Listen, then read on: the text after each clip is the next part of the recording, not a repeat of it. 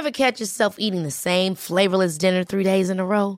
Dreaming of something better? Well, HelloFresh is your guilt-free dream come true, baby. It's me, Kiki Palmer. Let's wake up those taste buds with hot, juicy pecan-crusted chicken or garlic butter shrimp scampi. Mm. Hello Fresh. Stop dreaming of all the delicious possibilities and dig in at HelloFresh.com. Let's get this dinner party started.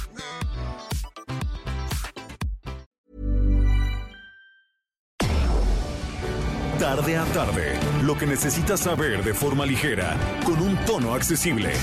Solórzano, el referente informativo.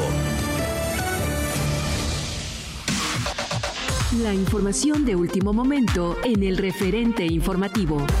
El primer caso confirmado de la variante del COVID-19 Omicron en Estados Unidos se detectó en una persona en California, informó la Agencia Federal de los Centros para el Control y la Prevención de Enfermedades. Los departamentos de salud pública de California y San Francisco confirmaron el caso reciente de COVID-19 en un viajero que regresó de Sudáfrica el pasado 22 de noviembre.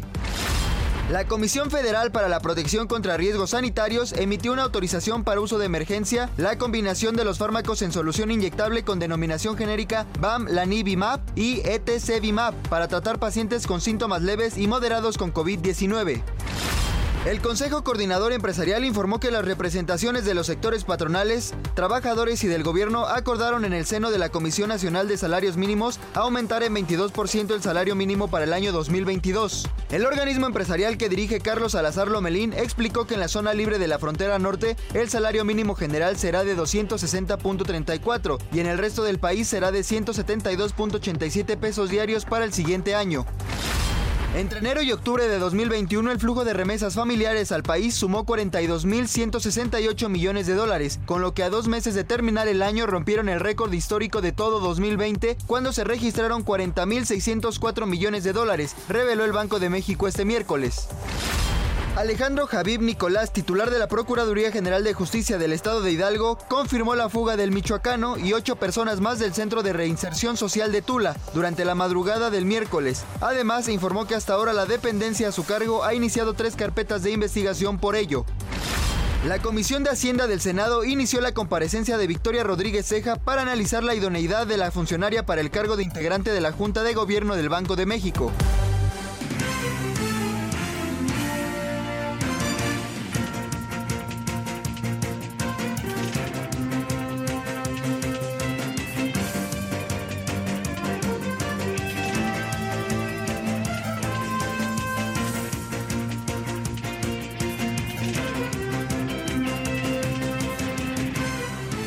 Aquí andamos eh, desde Guadalajara, Jalisco.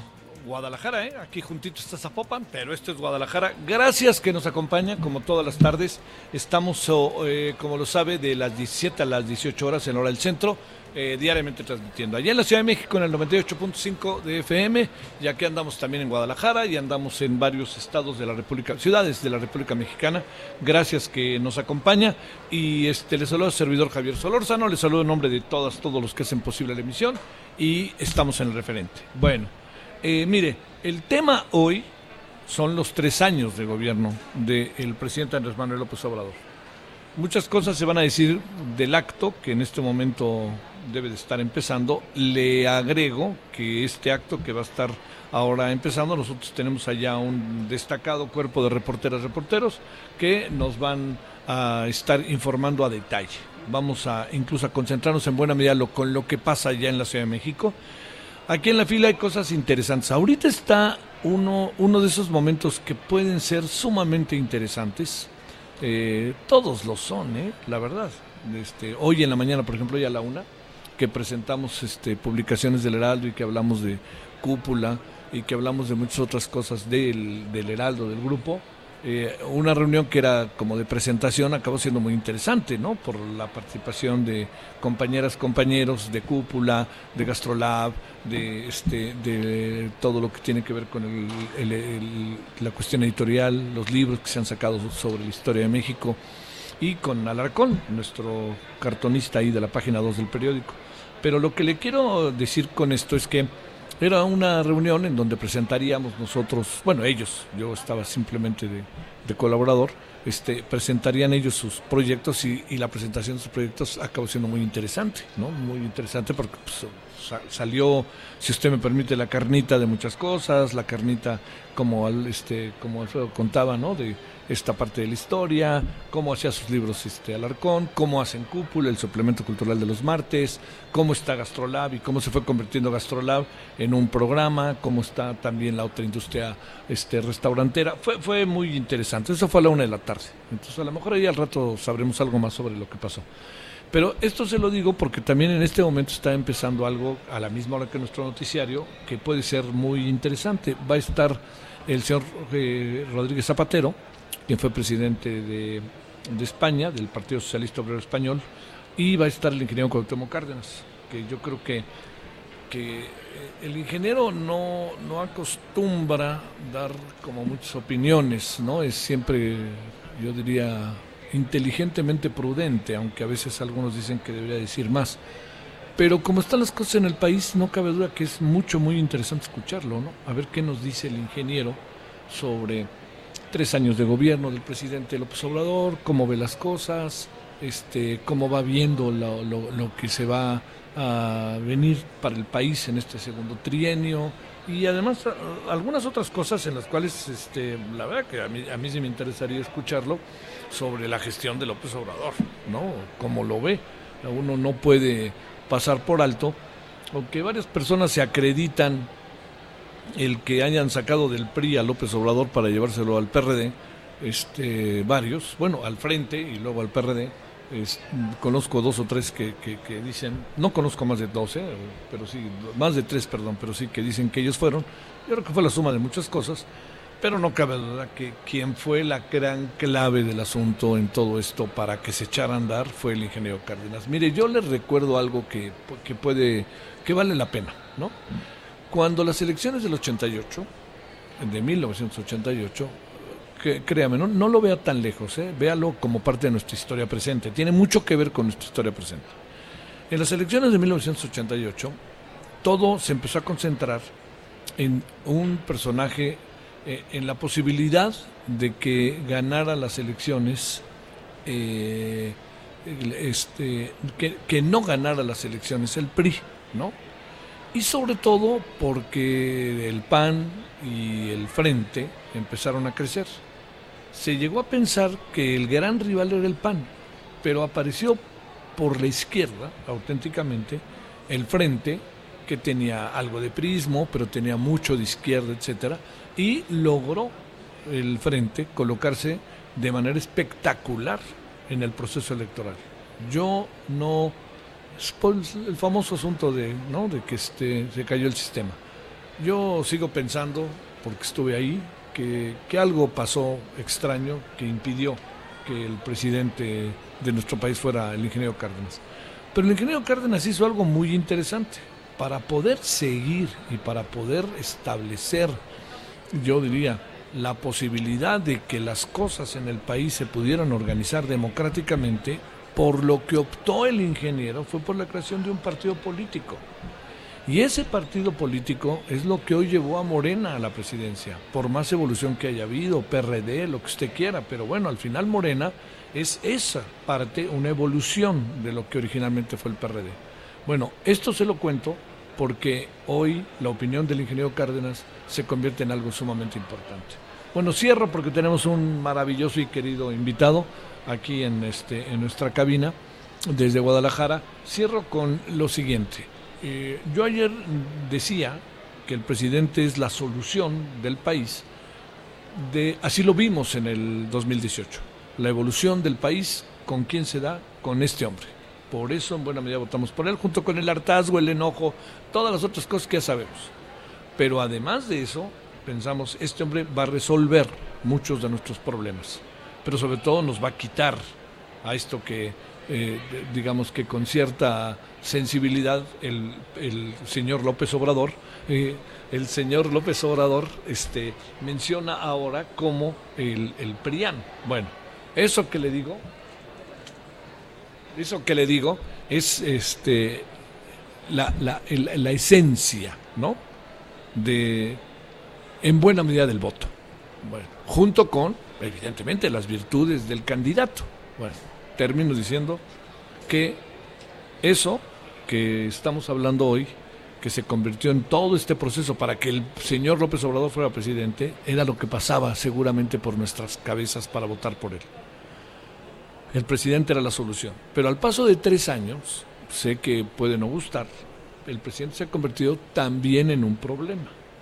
Y ese es donde estamos. Solución, por un lado, problema, por otro lado. Y eso que le estoy diciendo, sobre todo yo lo dirijo hacia temas que tienen mucho que ver con cómo ha dividido la social este, a lo largo de estos años, de estos tres años el presidente, fifís, este, chairos, buenos, malos, todo eso, no nos ha acabado por ayudar, ¿no? No, no ayudó, no ayudó, porque el presidente no es la representación, no es la encarnación del pueblo, ¿no? El presidente es un mandatario, o sea, el pueblo se encarna solo, no necesita a alguien para que lo muevan, hablando en términos del presidente incluso. ¿eh?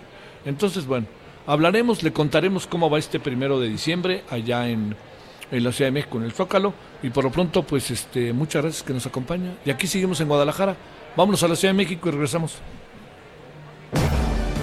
Solórzano, el referente informativo.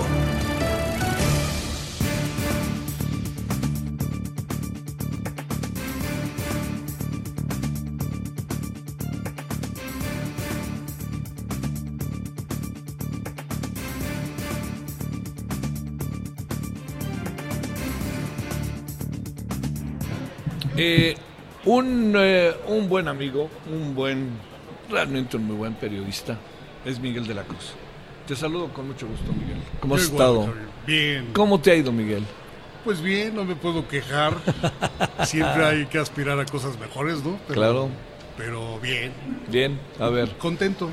este, bueno, primero va- vamos a decir que vienes cada año, Sí. pero hay que decir que este año con mayor razón vienes porque te van a dar el premio Fernando Benítez. Así A ver, es. ¿de qué se, alguna vez pensaste que lo ibas a ganar? Mira, me hicieron pensar que sí. En otras ocasiones, Te cuento la, la edición de la FIL más reciente, presencial, hace dos años. fue la entrega a Adriana Malvido Ah, claro, sí. y estaba yo tratando de sacar una imagen y llegó un señor y me dijo, usted luego sigue, ¿no? Le dije, "Pues, tal vez. Dijo, no, no, pues si está en eso, pues en algún momento. Dije, yo creo que tiene razón, ¿no? Eso tiene una lógica, pero no sabía que iba a ser en la siguiente edición. Me quedará, me quedará. Pues así es, no sé, a eso me dedico y a quienes reconocen es a quienes han hecho periodismo cultural, pues iba en esa línea, ¿no? Oye, a ver, este, ¿qué es esto del premio Fernando Benítez? Que tú recuerdes a personajes que conoces a quién se los han dado y que hoy te, te Bueno. metes en esa lista. Si te digo que vine cuando se lo dieron a Fernando Benítez y que se generó el premio, Sí, claro. Eso fue en mil... muy significativo. fue la ¿no? primera o segunda edición. Fue la primera. Sí. Para, para Benítez fue el primer premio, se quedó su nombre en el premio. Y yo después recuerdo a José Emilio Pacheco, a Cristina Pacheco. No, no sé si estoy en error, pero Vicente Leñero me parece que también. También lo- yo lo tengo la impresión de que sí. Villoro, este. Taibo Papá. Benito, eh, y así ya se me borran, ¿no? Monsiváis, Elena Poniatowska, es decir, esa lista de verdad en el periodismo cultural tiene letras de oro Sí, claro. y de repente que te dicen tú vas también ahí, pues tiene su significado. ¿Cómo no, Miguel? A ver, déjame decirte, este, ¿cómo, cómo se, digamos, cómo te iniciaste tú en esto? O sea, a ver, yo te diría, ¿por qué no eres periodista de encargado de asuntos políticos? O, o- o como tu carnal, hombre, de fútbol, aunque sea camarógrafo, cosas así. Fíjate que la vida me llevó, A ver, yo tenía compañeros en el CCH, estuve en el CCH Naucalpan, que en ese momento ya sabían del Cervantino todo. Yo no sabía nada. Todavía pasé a la universidad y conocí a quien era una costumbre que se fuera al Cervantino y yo no había ido nunca. Como estudiante nunca fui. pero ¿por qué estudiaste periodismo, por ejemplo? Bueno, porque entre Bueno, las opciones... comunicación, ¿no? Que se llamaba. comunicación, entre las opciones dije creo que tengo cierta facilidad para comunicarme si no escrito oralmente. Sí. Y bueno, pues esa es la, la, la la promesa de profesión más afín que se me daba. ¿no? Que se te da. y lo elegí por eso y ya después, exactamente al hacer el servicio social, una amiga me dice, ¿te interesaría ir a Imevisión, hoy TV Azteca? Porque hay un productor que le hace trabajo de producción, postproducción a Pedro Ferriz Santa Cruz en el premio de los 64 millones y busca un servicio social hombre, porque son horarios de las 11 a veces, a veces de las 7 de la mañana, castigados. Dije, sí, fui y me quedé. Servicio social. Y ahí Y me ve además no te estaba tan lejos, estabas en la UAM Xochimilco. estando en la UAM, pero imagínate que yo vivía cerca del toreo. O sea, lo que me quedaba Dios. lejos era ya desde antes Ir la a tu UAM. casa. Claro, originalmente la UAM Xochimilco, sí. Entonces ya quedarme para hacer el servicio en Imevisión, pues era lo de menos. Pero ahí me veía una amiga, una buena amiga, eh, compañera de la UAM, Claudia Ibáñez. Sí. Y un día me dice, oye, un amigo mío, muy buen amigo, es productor de Hoy en la Cultura. Y necesita un asistente. Yo te he visto aquí cargando cintas y llevando tiempos. Ahora, y- cárgalos allá, ¿no?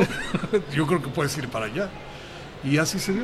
Ella fue la que me recomienda después de dos, tres tropezones, porque cuando respondí ya había ocupado el puesto, y luego el que ocupó el puesto no convenció, y entonces yo me Lo por ahí.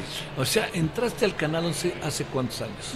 30 años y unos meses. Y yo en todo este tiempo he visto a muchos chavos que llegan y dicen, mi ilusión era venir al 11, yo quería llegar aquí. Yo no. A mí se me dio así como te lo cuento, Sí, tac, que tac, si quieres ir para allá, digo, pues vamos. ¿no? Pero a ver, en estos 30 años en el Canal 11, ¿alguna vez te llegó una oferta como para irte? No, no propiamente. Cuando arrancó el 22, Sí. me dijeron, oye, ¿no te interesaría? Sí. Dije, a ver, ¿de qué se trata? no? Platiqué con la persona que iba a estar a cargo, que finalmente ya no estuvo, y hasta ahí llegó. Era, era época de Sari Bermúdez, Claro. en el 11. Sí.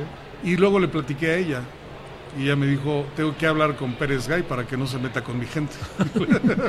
Eso quiere decir que algo podía haber pasado. Algo pudo haber pasado. A ver, la otra parte, Miguel, este, digamos, de entrar hoy en la cultura como el, este, ahora sí que como el, el traidor, ¿no? Trae esto, trae lo otro y trae esto.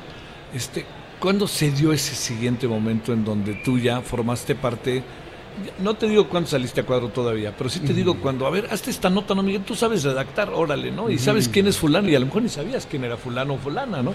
Sí, eso fue algo muy curioso porque había cinco o seis reporteros, entre ellos una, una periodista que sigue siendo muy amiga mía, y ella con algún otro reportero se ponían de acuerdo y decía, oye, yo no puedo llegar a la nota, ve tú. De repente otra vez, ¿cómo crees? Sí, por favor, cúbreme. Y en una de esas no, no la cubrieron a ella.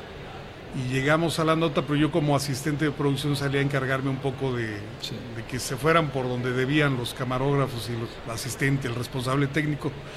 Y llegamos al IFAL y, y me dicen, oye, pues no llegó la reportera, ¿haces tú la entrevista? Dije, sí, eso me lo dijeron los camarógrafos, el camarógrafo asistente. Dije, sí. Y entramos y era una sesión de narración oral con Heraclo Cepeda Mira nomás. en el Instituto Francés de América Latina en la colonia Cuauhtémoc. Sí. Ahí se hacía el programa hace poco, Sí, ¿no? claro. sí. Bueno, llego y le digo, maestro, llegamos tarde, no pudimos llegar a tiempo. No te preocupes, manito, ¿qué, qué se te ofrece? Sí. Pues señor, hacerle unas preguntas, las que quieras, hombre. ¿Qué- por cierto, qué buen personaje paso. era Sí, era todo un personaje. Qué narrador voz. oral Sí. perfecto, o sea, diestro. Oye, ¿y te pusiste nervioso y todo eso o no tanto? no, fíjate. Lo vi tan amigable Sí te ayudó. que me ayudó mucho. Entonces ya le pregunté que en qué consistía, cuál era el- la clave de contar un buen cuento. Y, y luego me ayudó mucho que el, el asistente de cámara, que empezó a hacer ahí unas tomas, me dijo, ¿viste al señor que se durmió y que se quitó los zapatos? Sí, sí, sí, lo vi, te lo grabé. Dije, bueno, eso debe funcionar para algo, ¿no? Y viste al niño que estaba brincando. Y Lo sí, grabé. Lo grabé. Y ya me fui con esa idea y llego al, al canal uno de esos días y Valentín Alemán era el jefe de información. Le dije, oye, ¿qué le vamos a hacer a eso que grabé? Dice, esperaba que me preguntaras. Haz la nota. Entonces la hice, pero con la idea de que fuera una nota no como las que yo había escuchado, ¿no? En el Instituto Francés de América Latina se reunió, dije, no, algo debe tener, ¿no? Sí. Y entonces dije, el, el hombre que usted ve en pantalla llegó aquí para contar puros cuentos. Y no es que le tomara el pelo a alguien, sino que a eso se dedica, contar cuentos. Ah, Y entraba él. Bueno, escuchó esa nota Rubén González Luengas, Sí, claro. que ahora anda en la octava. en Ah, ese y- entonces Y era. en Estados Unidos, ¿no? Estuvo en Estados Unidos, luego se regresó y regresó. ahora entiendo que está en un espacio de la octava. Era el director de Hoy en la Cultura y el conductor. Claro. Y entonces ve esa nota cuadro y dice, "¿Qui- ¿quién es ese? ¿Quién es ese? Pues, el chavo que te lleva los guiones a maquillaje.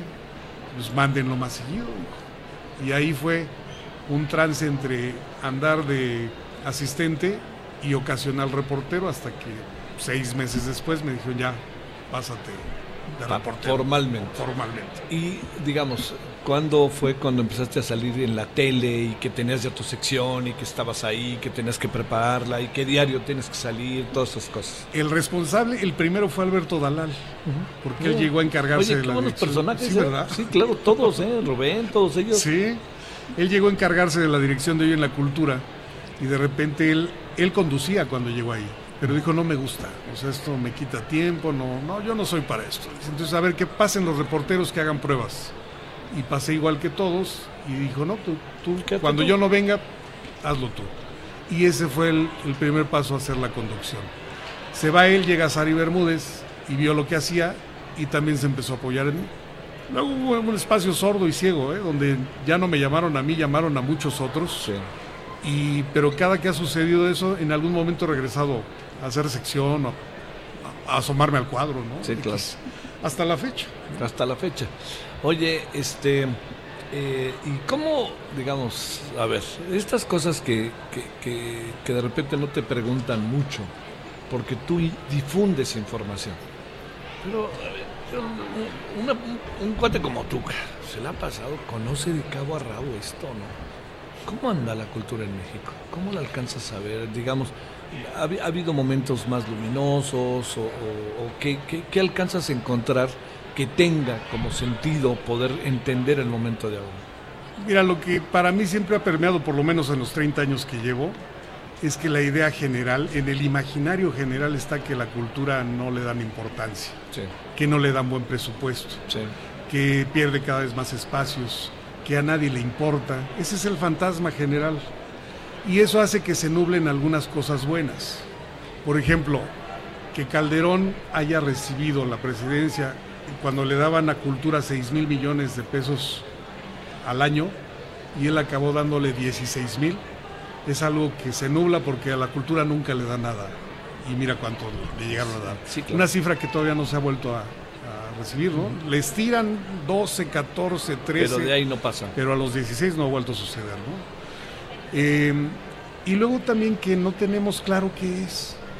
Es de esas cierto. palabras que, que todos sí. pensamos que lo entendemos y cuando te dicen que es cultura, dices, "No, pues cultura es todo, cultura es todo. Y, y no, es como si a ti te dicen quién es Javier, dices Javier es humano, ¿no? Es un No, dime algo más, ¿no? Pues dime algo que defina, ¿no? Sí. Como no lo tenemos claro, ¿cómo pides más presupuesto para qué? ¿Para qué y para qué sirve? No está claro, Sí. pues así nos va como nos va, ¿no? Y por lo mismo yo creo que tendría que reinventarse mucho lo que se hace como periodismo cultural para que de verdad tenga una función efectiva y alcancemos a abrirle los ojos a la gente y decirle, cultura no solo es el arte, y si no es el arte y el arte también es cultura, ¿para qué sirve lo que sí es y lo que no es? Y cómo debes buscarlo y para qué debes buscarlo y para qué te sirve, ¿no? Eso está por verse todavía. Claro. Entonces nos falta mucho pensar la cultura y tampoco le podemos echar toda la culpa al poder y a los medios, sí, es una claro. cuestión de convicción propia y a lo mejor tiene más que ver la academia que los gobiernos, ¿no? Que ahí se maneja el saber Y el presupuesto. y el presupuesto. ¿no? Eso, es un Como hecho. dices, con Calderón 16 mil. ¿Eso quién lo ha repetido? Nadie. Ahí surgieron muchas cosas. ¿no? ¿En qué consiste el premio, Miguel? Bueno, pues se da un, un diploma y se le menciona a todo mundo. Es decir, yo ya me siento premiado desde hace mucho, ¿no? Porque generó una reacción general de los colegas. Sí. Álvaro Cueva ha sido Sí, exageradamente lo leí, generoso. Te entrevistó, todo lo vi. Estoy muy agradecido Sí. con él porque se ha distinguido como un crítico de la televisión y ha diferenciado el trabajo que se hace Y le a sabe. partir de lo que y le sabe, le sabe. no es un improvisado, ¿no? Entonces estoy muy agradecido con él y con mucha gente más que me ha felicitado y que ha generado también entrevistas, te lo agradezco a ti, así como a otros eh, compañeros del medio, y la difusión para que se clarifique quién soy, ¿no? O sea, mucha gente me decía, uy, usted lleva años, como 10. Llevo 30. Son 30. Miguel de la Cruz, muchas gracias. Te agradezco. En verdad, felicidades, ¿eh? Te agradezco. Es, el domingo, ¿verdad? Es el próximo domingo a las 5 de la 5 tarde. de la tarde. Y, eh, y, lo hago público. A ti te agradezco mucho de lo que ha pasado en los últimos. ¿Qué será? Seis años. Seis años de la carrera, ¿no? Gracias, Miguel. Bueno, estamos desde Guadalajara. Pausa. El referente informativo regresa luego de una pausa. Estamos de regreso con el referente informativo. En el referente informativo le presentamos información relevante. Arturo Saldívar reitera su compromiso por renovar la Suprema Corte de Justicia a 12 años de haber rendido protesta. Línea 12 del metro es uno de los ejemplos de justicia reparativa, asegura Ernestina Godoy. Cofepris aprueba uso emergente de combinación de inyecciones contra la COVID-19. Detectan primer caso de la variante Omicron de COVID-19 en Estados Unidos. La Organización Mundial de la Salud asegura que las vacunas contra COVID-19 funcionan para la nueva variante. Arriban 750 elementos de la Guardia Nacional a Cancún. Alonso Ancira pide que se le retire la acusación por lavado de dinero. Grupo armado detona tres coches bomba para liberar a nueve reos. Anuncian aumento del 22% al salario mínimo para 2022.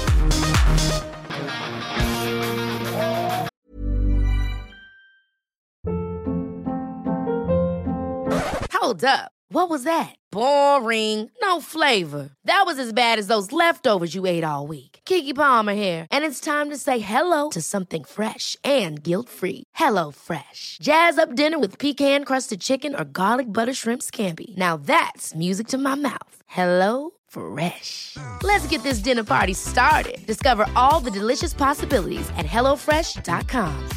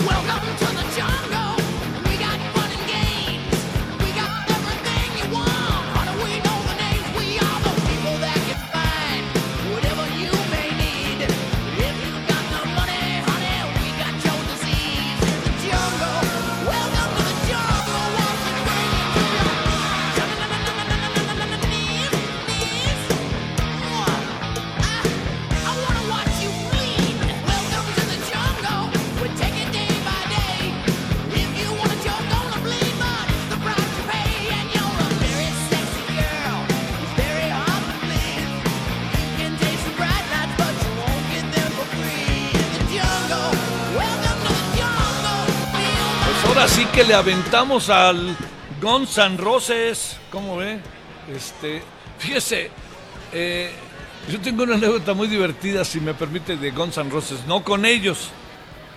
Cuando se hizo aquella serie, hace, ahora sí que en el siglo pasado, que se llamaba En su casa, que hacíamos en MBS, eh, íbamos a casa de los, de los candidatos a la presidencia para hablar con ellos, ¿no?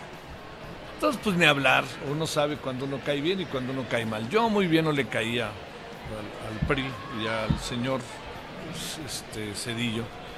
Pero bueno, pues fuimos ahí los tres y estábamos ahí en, en las entrevistas y de repente pues, no me pelaba el candidato, ¿no? Yo decía, pues déjeme preguntar, ¿no? Pero no, no, ya, al final ya pues preguntó y le dije, oiga, ¿y sus hijos qué, qué pasa con sus hijos? ¿Cómo son sus hijos?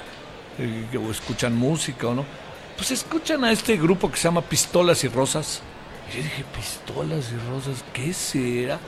Llegué a pensar que hasta podía ser en una de esas, ya sabe, un grupo como de música caribeña, ¿no? O algo así, pero me parecía como muy rudo, Pistolas y Rosas, ¿no? Y le dije, pues sí, no, no, no lo ubicaba, hasta que al final quedamos en que eran Guns N' y este y no le gustaban a quien era candidato, luego presidente Ernesto Cedillo. Bueno, oiga, pues aquí seguimos. ¿Por qué Guns Roses, por cierto? Pistolas y rosas, porque en sentido estricto esa es la, la, traducción.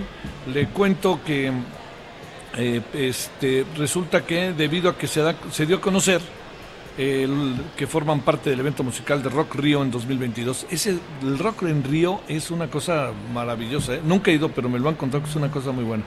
Y fíjense quiénes van a estar. Va a estar eh, Iron Maiden, Coldplay, entre otros. Welcome to the jungle, bienvenidos a la jungla, Guns and Roses. Bueno, escuchemos y vamos con más.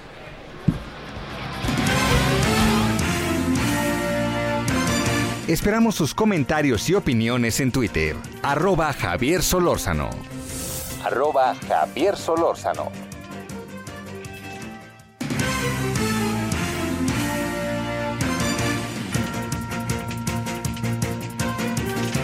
Vamos de vuelta y vámonos, eh, a ver, vámonos al Zócalo. ¿Qué anda pasando en el Zócalo? Este es el asunto del día el presidente contándonos, pues espero que información precisa, información que sea eh, comprobable.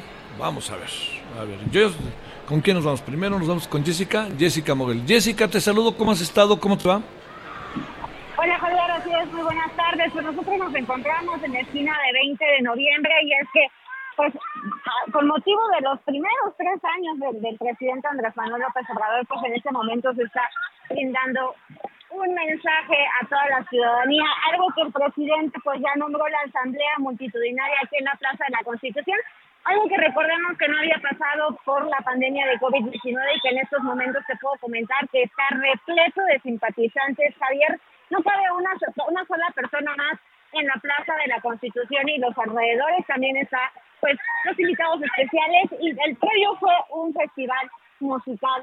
En este momento, hace unos momentos el presidente Andrés Manuel López Obrador hizo la promesa de que al terminar su sexenio, pues ya íbamos a tener un servicio de salud excelente para todos los mexicanos y las mexicanas. También alrededor de las cinco y cuarto el presidente Andrés Manuel comentó que las becas para estudiantes de escasos recursos pues tienen una inversión de 75 mil millones de pesos anuales, lo que es algo eh, sin, precedentes, sin precedentes aquí en nuestro país. Sobre lo que está sucediendo aquí al pie de, la cancha, Javier, te puedo comentar que la esquina de Izazaga y 20 de noviembre prácticamente se ha convertido en un paradero eh, todos los autobuses y camiones con los simpatizantes llegaron a esa esquina y se encuentran estacionados en este momento, pues esperando a que a que las personas terminen de escuchar el mensaje de Andrés Manuel López Obrador. Incluso hay un, hubo un control, algunas personas que estaban controlando las entradas y las salidas de estos de estos autobuses. Hay vendimia,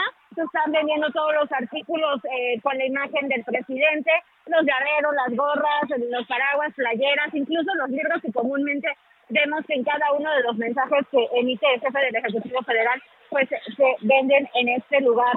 También lo que se ha registrado es que el Fondo de Cultura Económica estuvo regalando ejemplares de la colección de 21 para 21, una colección que se hizo para entregar a todos los mexicanos con motivo de los 500 años de la Fundación de México Tenochtitlan. Son varios autores, Javier, los que están este, regalándole a la gente, está Carlos Monsiváis, está Amparo Dávila, Guillermo Prieto, por mencionarte a algunos de ellos.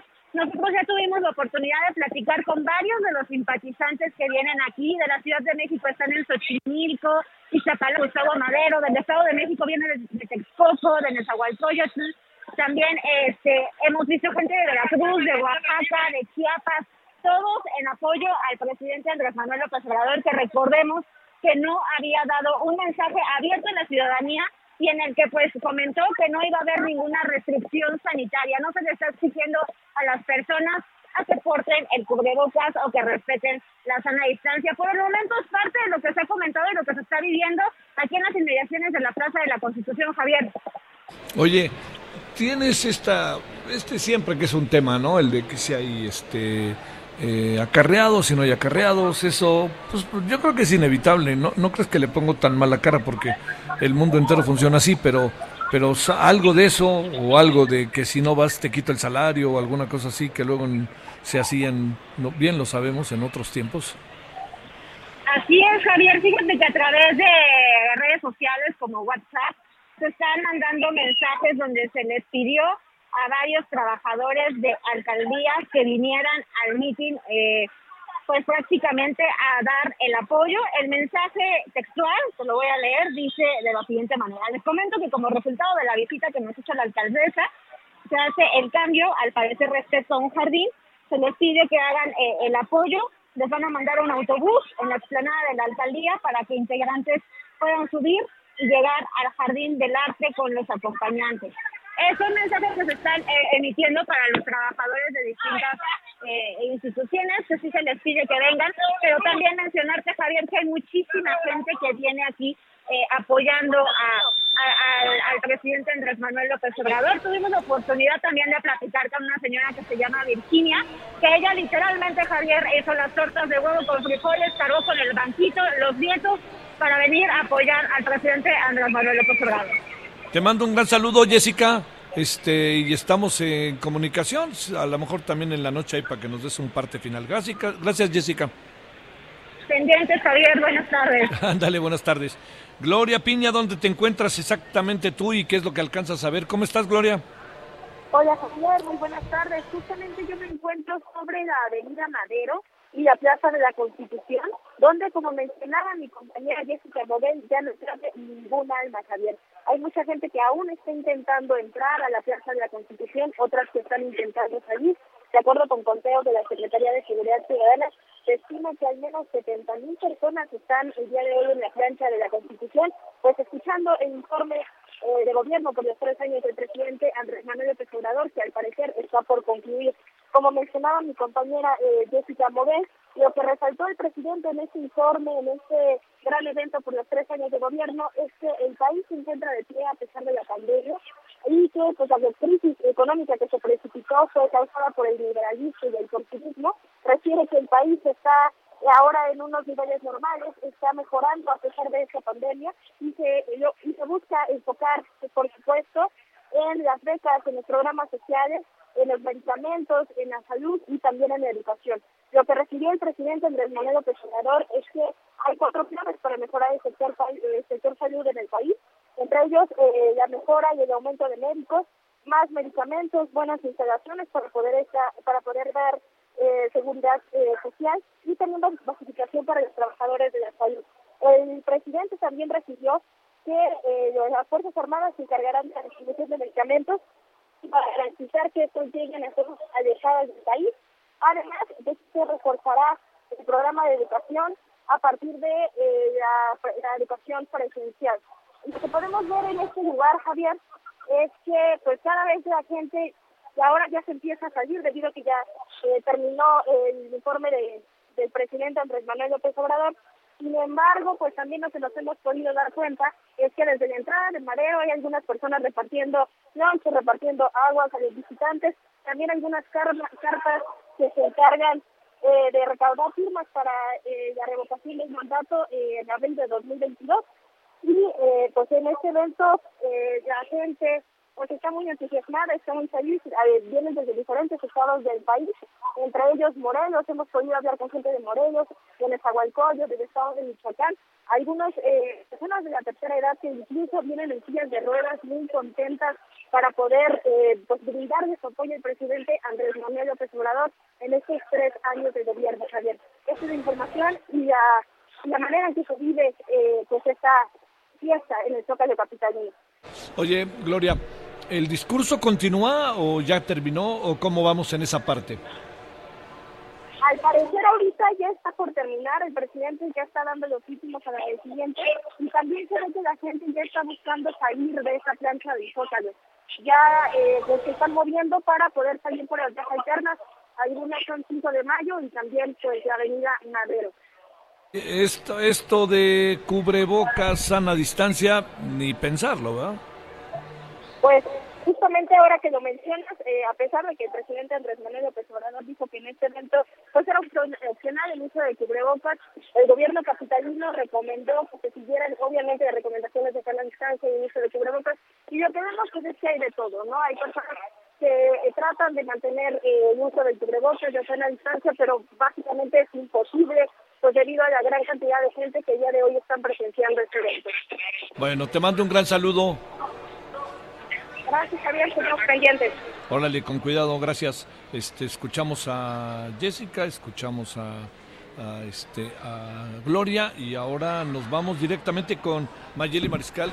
Querida Mayeli, ¿cómo estás? Muy bien, Javier, todavía acá en FIL 2021 desde Nosotros ya nos vamos, pero tú te quedas, ¿eh? Ustedes se van y yo me quedo, claro que sí, pero pues trayendo la información, por supuesto, que sucede acá en Guadalajara.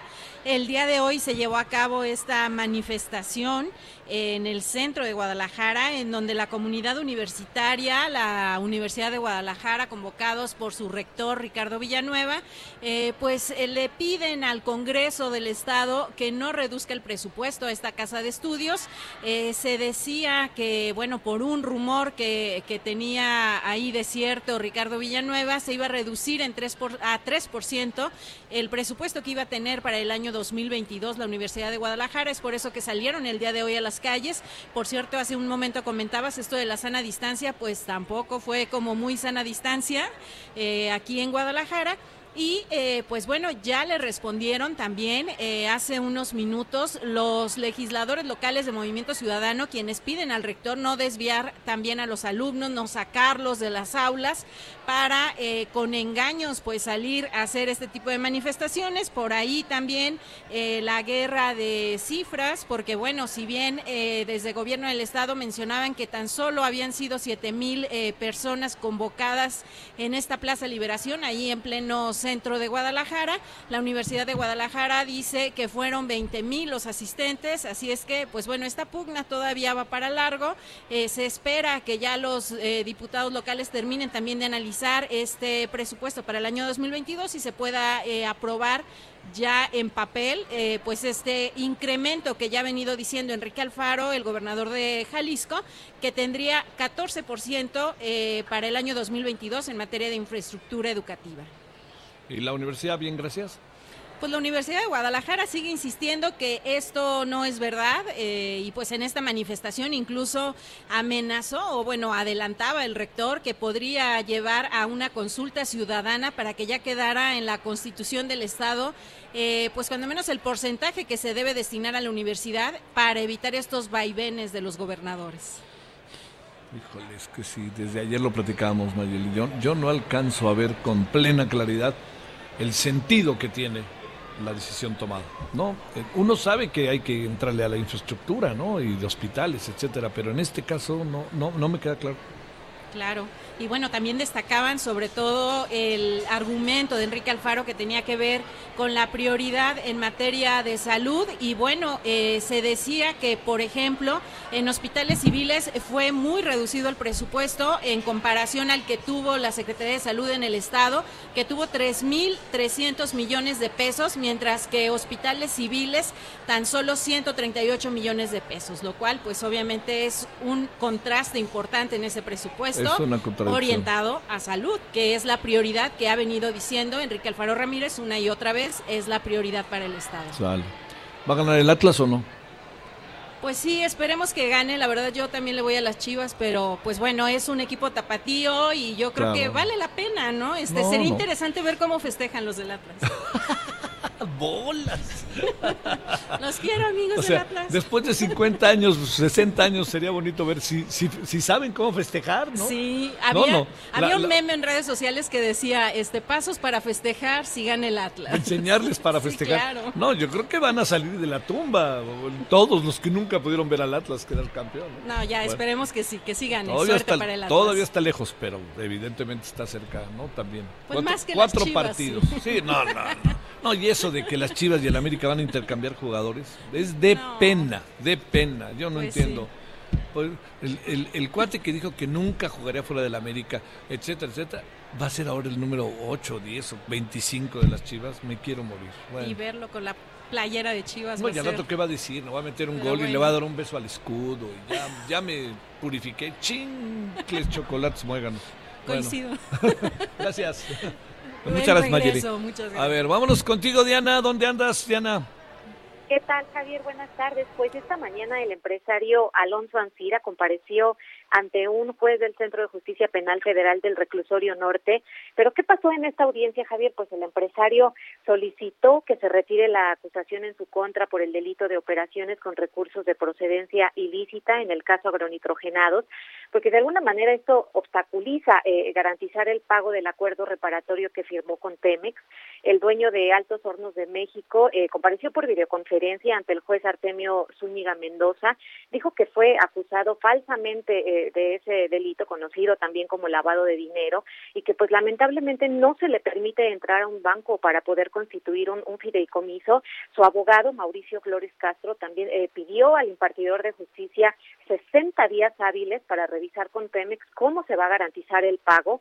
El juez accedió a esta petición, determinó que se tiene por realizado el primer pago del acuerdo reparatorio por un monto de 50 millones de dólares que se realizó desde el pasado 23 de noviembre y también le dio estos 60 días hábiles para que se revisen los alcances y la manera en que se va a cubrir esta eh, la garantía en relación con, con el fideicomiso. Eh, Javier, también hablaron del tema del bloqueo de las cuentas. La defensa pidió que se desbloqueen las cuentas del empresario y el representante de la unidad de inteligencia financiera pues le respondió que esto se trata de un proceso meramente administrativo y que es ajeno al proceso penal, por lo que se debe realizar eh, por la vía correspondiente a la petición, Javier. Bueno, oye, este, al final, ¿cómo quedan las cosas? O sea, este hombre se va a seguir el proceso, me, refiero, no se decide todavía del todo.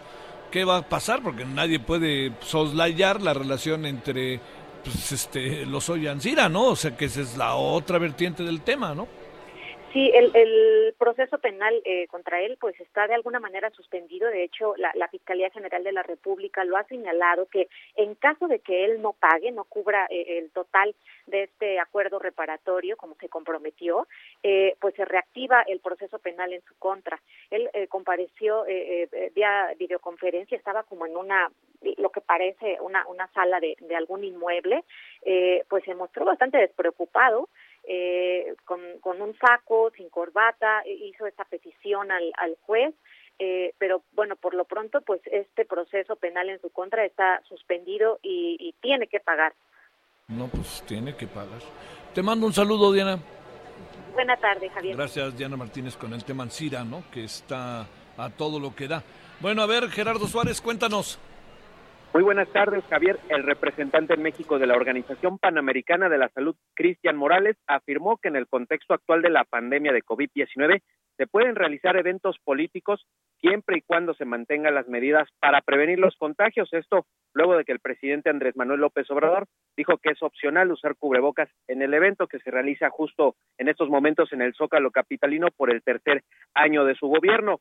Cristian Morales fue cuestionado sobre esta situación y pues si bien no se expresó directamente sobre lo, que dijo el presidente, pues dijo que todos los eventos culturales y políticos deben seguir las medidas preventivas como son el uso del cubrebocas, la sana distancia y el lavado de manos.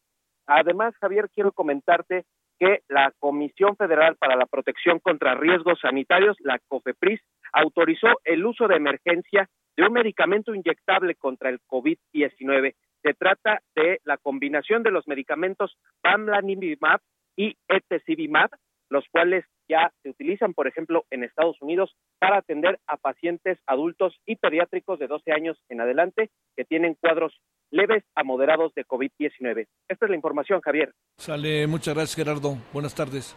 Buenas tardes. Gracias. Bueno, vámonos eh, eh, de aquí hasta el final. Ahí nos vamos con Amado Azueta, que está en primerísima fila en el Zócalo. Cuéntanos, Amado, qué es importante de lo que estás viendo. Hola, ¿qué tal Javier? Muy buenas eh, tardes. Pues lo más importante es que el Zócalo sí hay más de 100 mil personas. Finalmente todas las calles aledañas están llenas y también la plaza de la plancha de la Plaza de la Constitución está totalmente llena.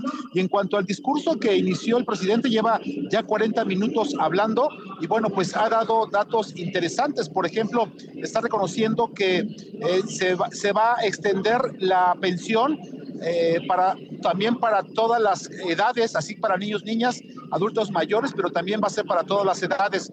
Otra cosa que ha, provocado que la gente le aplauda y le, y la bastante es de que va a continuar eh, la distribución de medicamentos con las Fuerzas Armadas a partir de enero. Esto hizo que la gente pues soltara un gran aplauso. Otro que también eh, provocó que la gente pues este, se, manifestara a favor es que van a regresar los maestros eh, a clases presenciales ya a partir del próximo año. Y bueno, si sale todo bien, contarán con la vacuna patria, así lo dijo textualmente no se va a comprar gasolina, por el contrario, ya se va a empezar a distribuir en México, en el mercado interno, y bueno, también esto provocó que la gente lo saludara todo esto. Y bueno, se, ha referido al proceso económico, dice que la economía va muy bien, va a repuntar, reconoce que hay también inflación, pero es una inflación similar a la de Estados Unidos. Y bueno, respecto a la inseguridad, dice que el mal debe enfrentarse haciendo el bien y el ser humano no es malo por naturaleza, sino las circunstancias. Entonces, la gente está reaccionando así de una manera positiva a, esto a este discurso y solamente en algunos puntos, como te comento, es cuando se marca este aplausómetro, por llamarlo de cierta manera. Y bueno, pues habrá que ver también cómo está ya con más detenimiento, cómo estuvo el aplausómetro cuando presentó a todo el gabinete que lo está acompañando ahorita en el templete. Y bueno, hay que recordar que pues ahí ya se han mencionado algunas personas que podrían sucederlo, Javier. Así las cosas aquí en la Zócalo, Javier. Gracias. Eh, ¿Quién ganó entre Claudia Sheinbaum y Marcelo Ebrard? Pues eh, yo sentí que había más aplausos hacia Marcelo Ebrard y Claudia Sheinbaum también hubo, pero ahí habría ahí como un, un este debate entre quién tuvo más. Adiós. Un empate, digámoslo Gracias. así. Gracias, Amado. Hasta la noche a las 21 horas. Adiós. Hasta aquí, Solórzano, el referente informativo.